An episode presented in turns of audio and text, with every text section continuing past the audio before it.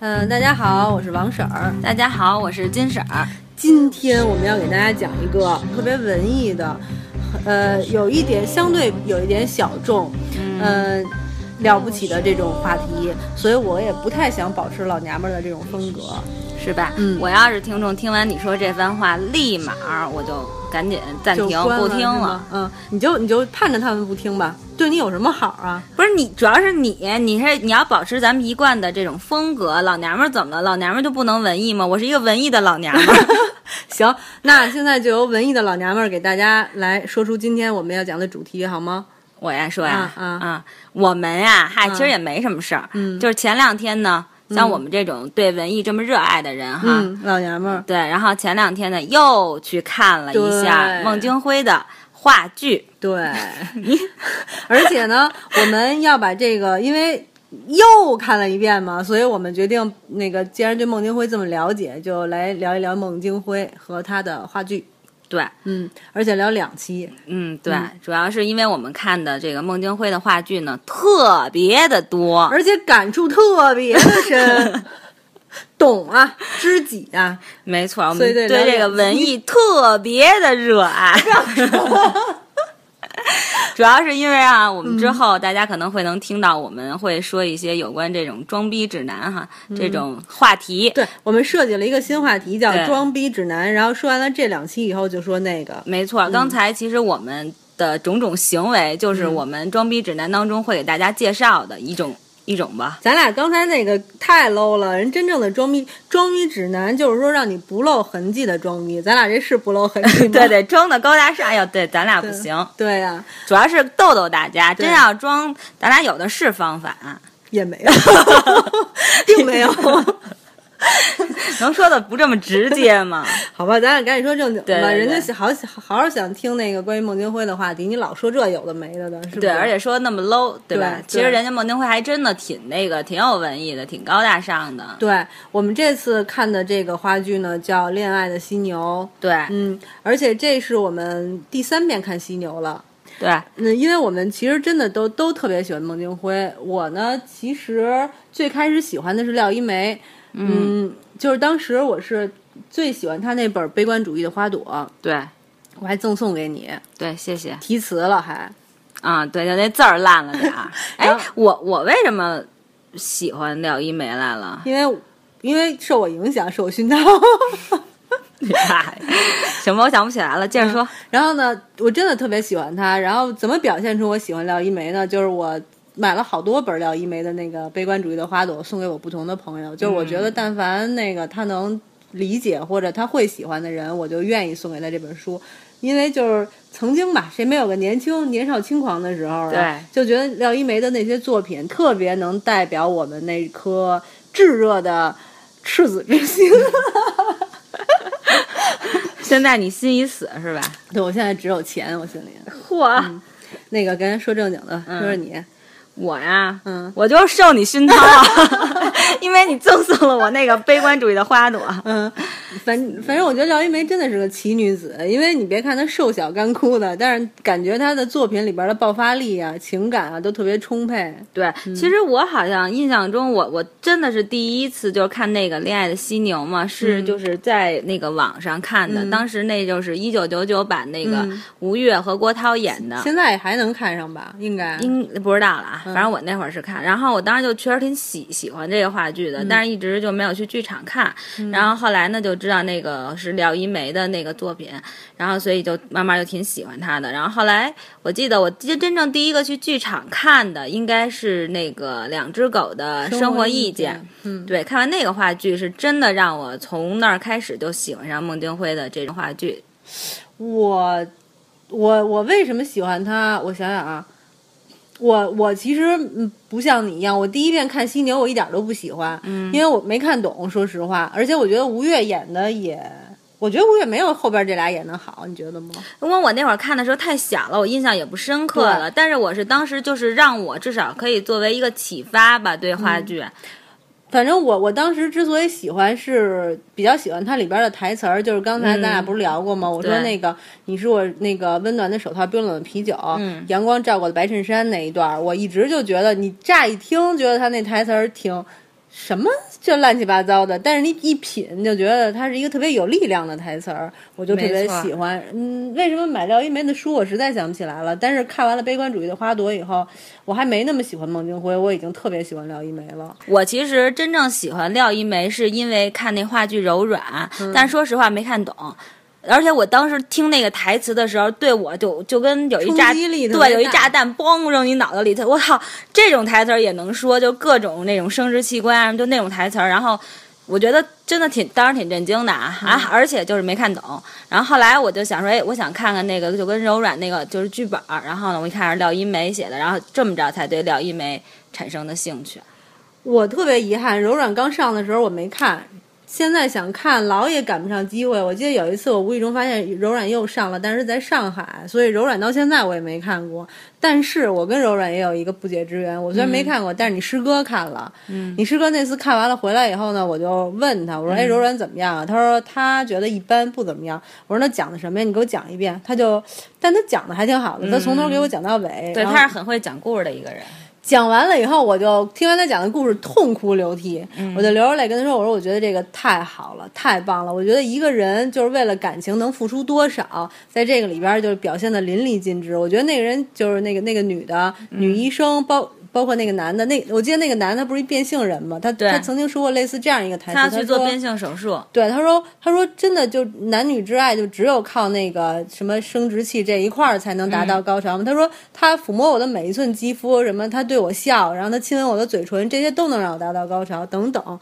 我觉得这个人为了爱，就是表现的特别的纯粹，就光这一点就已经让我特别感动了。然后我就给你师哥反过来分析了一下，你师哥说：“哦，原来是这样啊。”哎，不过真的是，我当时看也确实没看懂。印象当中就是郝蕾嘛，当时女演员，我觉得她演的真的挺好。我的我就只知道人家演的好，然后觉得台词特别有冲击力，然后觉得有一些点能挺让我打动的，但是其实还是没有完全能够理解整个故事。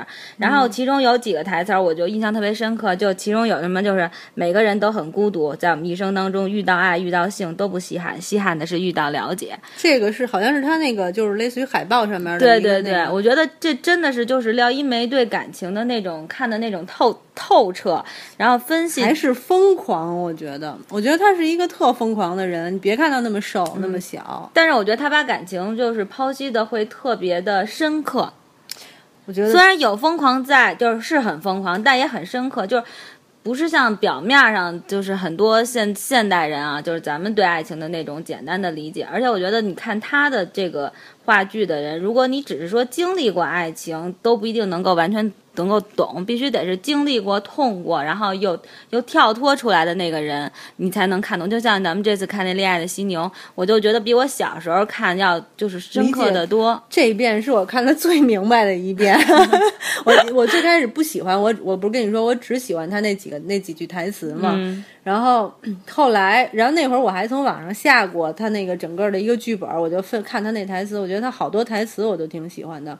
之后我又再那第二遍看那个，就是跟杨老师去看那个，就是齐溪他们演的那一版的《犀牛》，那一版呢觉得还好，但是你要说我理解的有多透彻，其实也没多透彻，因为我觉得。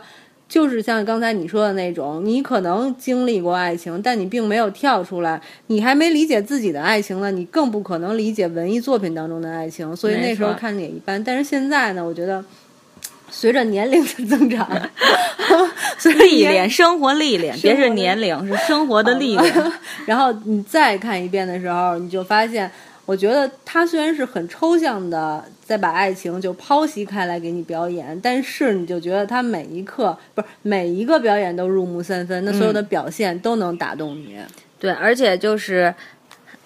还有很多，就是包括这种舞台的设计，然后这种场景，包括咱们之前聊下雨啊，还有他那个后边那个白白的塑料，然后还有他在那个那个跑步机上跑，然后下掉了很多球啊什么，这种舞台的设计，就是完全是根据这个当时的场景，我觉得就是特别，嗯，当然你得去深刻的理解，有很多时候你可能理解不到，当你理解到的时候，你会发现，哇塞，人他这个准确，对，设计的特别巧妙，我觉得它是抽象而准确，然后。对，然后你要是理解了之后，你就会觉得他的表现就是一针见血。没错，嗯。反正咱们今天既然说到犀牛了，咱俩干脆就先把犀牛说完了，然后下一次咱再说孟京辉的时候，咱再说别的呗。可以啊，给大家好好的就是讲一下咱们这次的感触。对，反正这次我不是说我属于那种深刻理解吗？嗯，中间若干次我都是掐着自己脖子看，因为我觉得就是真的有一种巨大的悲伤，马上就从嗓子眼里往上涌的那种感觉，你就忍不住会掐着自己的脖子往下看。啊那我感触跟你倒不太一样，我是感觉有人拿针嘣儿扎你心一下，你就感觉心刺刺痛，刺刺痛。对，真的就就在马路说好多台词儿的时候，我真的就是就是就要哭了。但有有几个我已经哭出来，但是问题挺讨厌，就我旁边那男的他太胖了，然后他热，他左蹭右蹭，然后就在那儿蹭裤衩儿，啊，然后裤子都粘上了，和他媳妇儿说，特别影响我情绪，你知，道吗？我懂，我懂，我懂。哎，那我还好，我我我左手边的那个女生就从头哭到尾吧，也不是哭到尾，反正一直都处于一种很很入戏的状态，嗯所以我整个的对整个看的过程中，我周围没有人影响我，我还挺开心的。但是我就属于在公共场所很难哭的那种，我就只能靠掐着自己脖子，然后把它糊弄过来，对那种。我倒还好，但情绪非常非常对，嗯，我也是，我就有的时候哭的时候，我会，但我因为有别人在，所以我还会有点尴尬，我就会注意，对，会克制。但其实真的是，如果要让我一个人看，我可能真的就完全投入进去，我可能会在某些的时候，我觉得我一定会哭，对，哭出声。我觉得我也是，我我现在有一个特别大的梦想，就是当时我看一陌信一个陌生女人的来信的时候，嗯我就曾经幻想，我特别希望我坐在一个比较空旷，就是整个舞台上面，就整个那个观众席上面没有多少人，可能零零散散有一些人的这种环境下去看他这部戏，这样能比较放松和更投入，我觉得特好。当然这种机会也没有了，但是我真的挺有这样的梦想的。对，因为人家得指着这剧挣钱呢。对对对对对。然后咱们说回这个剧，吧，说回这个剧，哎，你你你念一段那个台词儿，就是我我这里边最爱最爱的一个台词儿，就是说一想到那个你在我心目中留下了那个一个啊痛的那个、就是其实马路也先跟是马路先跟明明说，后来明明又来了，又又说我要走了。明明自己也是这种，对然后他其实他们俩对这种感情的态度是一样的。对，，他就说也有很多次我想再放弃了，但是他在身体的能不能念得慢点儿，有感情点儿啊？行行行，你，让我知道我们为什么喜欢他。也许好 好念，好好认真给大家念啊。嗯，也有很多次我想再放弃了，但是他在我身体的某个地方留下了疼痛的感觉。一想到他会永远在那儿隐隐作痛，一想到以后我看待一切的目光都会因为那一点疼痛而变得了无生气，我就怕了。爱他是我做过的最好的事情。嗯，对，说的多好啊！我觉得这段这段台词我之所以特别喜欢，就是因为他写的特别准确。嗯，因为我觉得，就是说你放弃的那段感情，或者你曾经经历过的那段感情，只要你对他特别的专注，你心里对他还有一丝残念，真的就是留在你心里的那一块痛。没错，永远是真的就碰不得，或者是。稍微的一，就像一下伤疤，你只要轻轻一接，你就会觉得其实里边的还在化脓，没有根本就没有好。是吗？谁呀、谁呀、不是，我就在形容人家的那种感触。而且，但是你知道吗？我我后来看完这个，其实我还跟就跟我妹聊，我就突然有一个感觉，我觉得其实有的时候。我觉得也像廖一梅，就是传递这一次的这个感情，就是这个剧的这个感情，就是其实爱情，你说它美好吗？美好，但其实我觉得爱情很多时候更可怕，就是它会像那种就是像罂粟一样，就让人就是抗拒不了。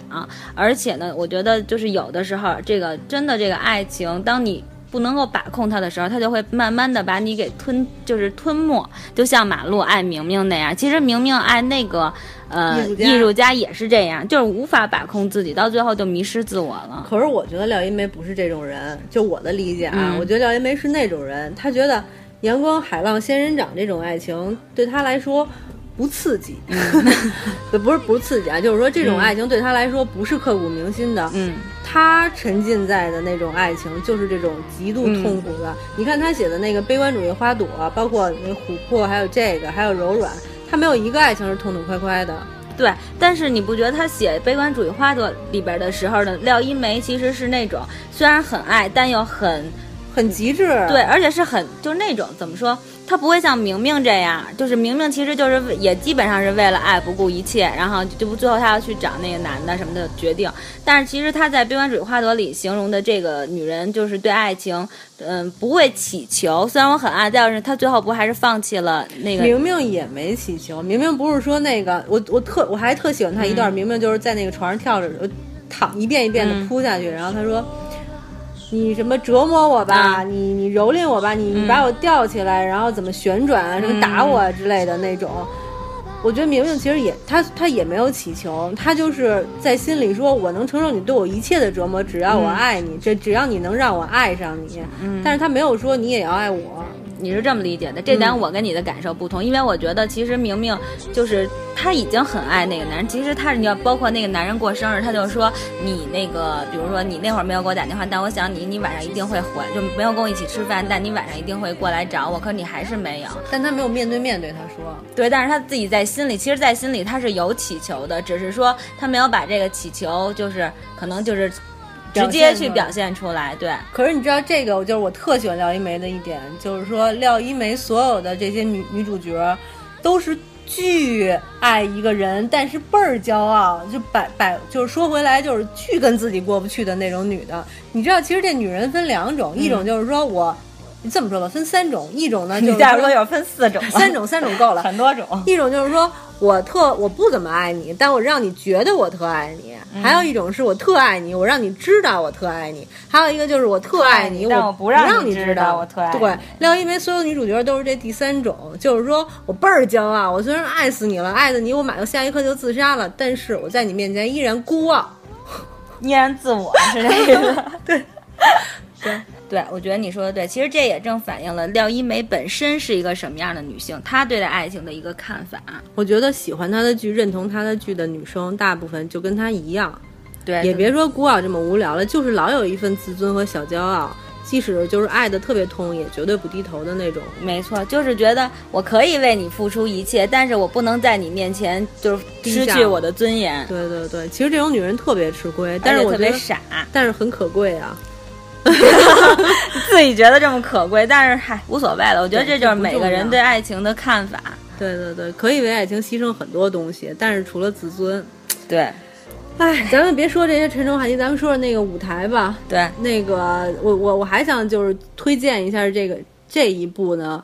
就是这一部的戏叫叫什么来着？小长城和毛血旺是吧？对对对，由小长城和毛血旺主演的这一部的犀牛，很骚气的，恋爱的犀牛，很骚气的犀牛。对，好吧，他这次就是跟上一次就是我看七夕那版不一样的，就是上一次那个他们也是在舞台上下雨，他下雨的时候我就还挺喜欢的，觉得挺惊喜的。嗯，但是上一次他下雨就淋了男主一个人，就男主失身了。但男主身材还挺好的，这次男主身材一般，我个人感觉有点瘦弱。对，呃，但是他俩风格特别不一样。那个男主身材还颇魁梧，最关键是他当时失了身，然后从舞台上走走下去以后，然后我们退场的时候正好跟他打了一照面。然后呢，帅吗？长得？嗯，很有魅力，但是谈不上多帅，就挺壮一男孩。张天化，你上网查查去。嗯，好吧。然后呢，这次他就变成整个舞台下着雨，而且他这中间加了一段。然后之前我们看那个没有这一段，就是他他们俩睡完了的之后，不下了一场雨吗？他就利用那个舞台上的塑料袋儿，还有那个吹电扇，然后然后上次也有塑料袋儿是吧？上次没有塑料袋，上次那个没有塑料袋那噼里啪啦声，但是雨也是从上头掉下来的。这次是掉下来，还有塑料袋，塑料袋不模拟那种雨的声音吗？对。然后再加上电风扇，因为我那角度特好，电风扇正好透过那个水吹到我这边来，我就真的有一种夏天下着暴雨的感觉。配合他那戏，你就能理解，你知道吗？其实我觉得有的时候一个人处在感情中的话，你你的那个对于你那段爱情的记忆，就是一个天气或者一个一段香味儿。或者俗一点是一首歌，但是最好一个天气，这样感觉稍微的高级一点。我说你是什么天气啊？我是一个明媚的午后，夏日的午后，然后那个地湿漉漉的地板透着微微的潮气。嗯，为什么是湿漉漉的地板？因为我刚擦过地。别无聊了。我以为下过雨的那个地呢。不，因为像我这种洁癖，我的记忆里一定是刚擦过地的。行吧，也没太高大上。嗯，呃，对他，然后所以他的那个整个的那个暴雨，在我感觉里，就是无论是男主或者女主对于这段感情的一个记忆，我觉得非常生动，特别好，我非常喜欢。对，而且还有一点就是，其实他那个塑料袋，你看他有一个场景，我记得是他们谁，就是那个马路在那儿一直一直弄那，我觉得对打，我觉得就是可能揪心的。对，除了就是说通过他的肢体和语言去表达这个感情，然后他通过这个塑料袋，然后就把那个内心的那种挣扎，然后和那种痛苦，我觉得也表现出来。其实，而且他打的居然是一个软呆呆的塑料袋。对。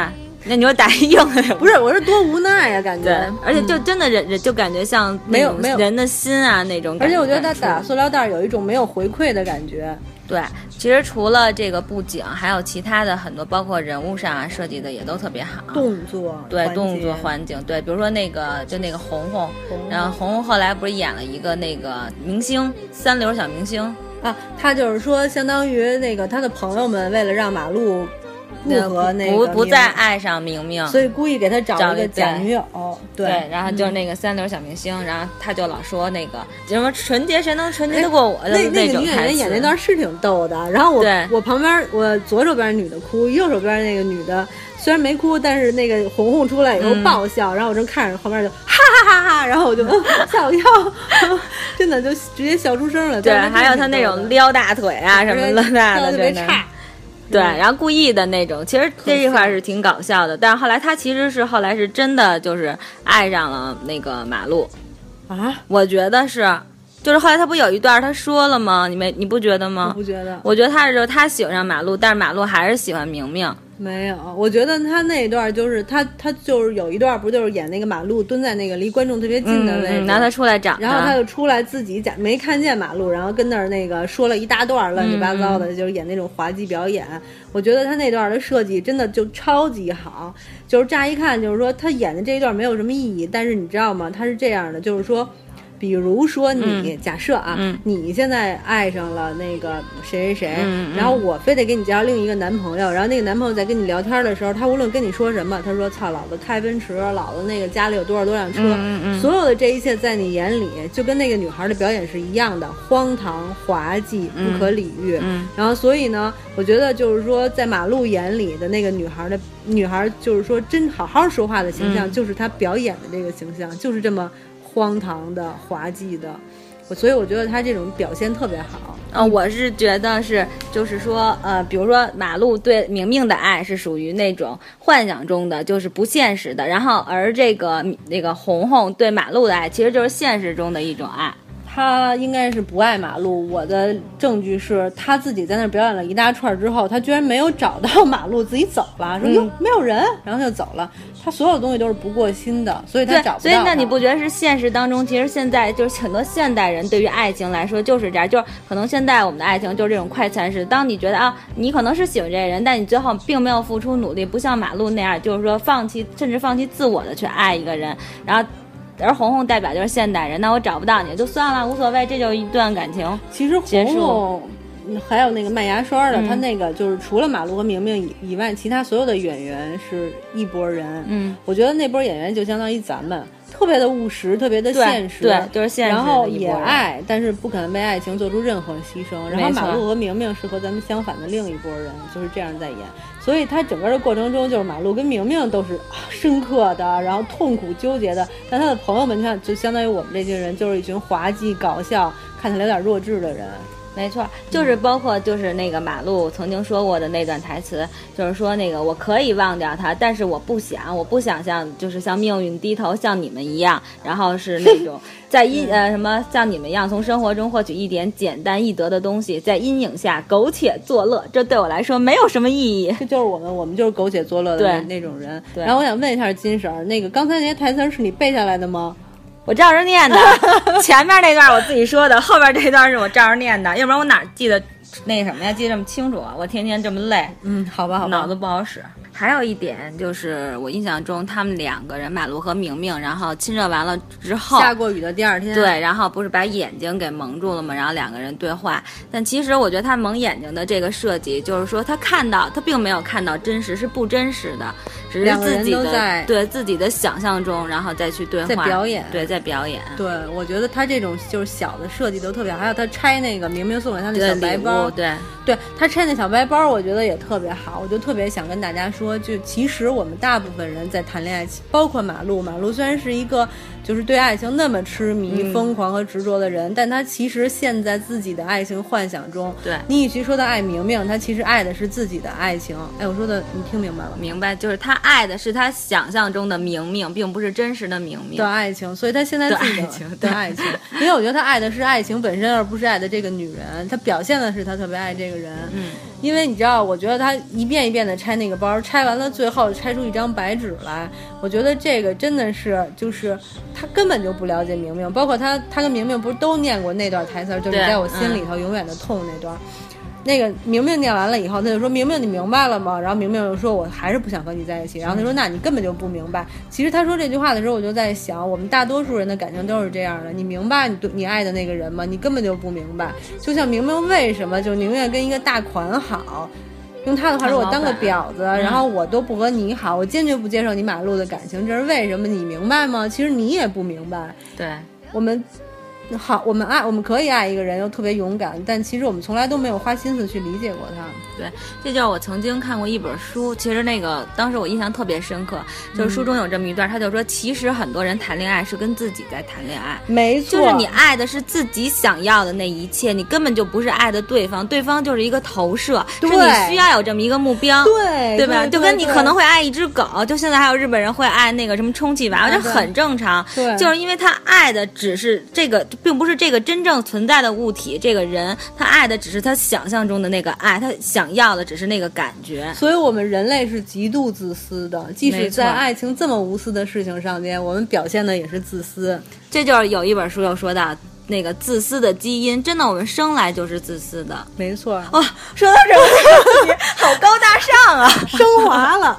哎，我觉得那个关于 关于犀牛，咱们俩差不多。哦，我对了，我还想再给大家嗯说一个，我刚才总结的，我觉得这一版就是那个小长城、小长城和毛血旺咱晚上吃去吧。他们俩，他们俩的那个，我觉得小长城跟毛血旺这次表表现的马路和明明，跟上一次我看的你的那个齐溪跟嗯张电话都不太一样。我觉得上一次我看的时候，就觉得齐溪和张建华是两个特别。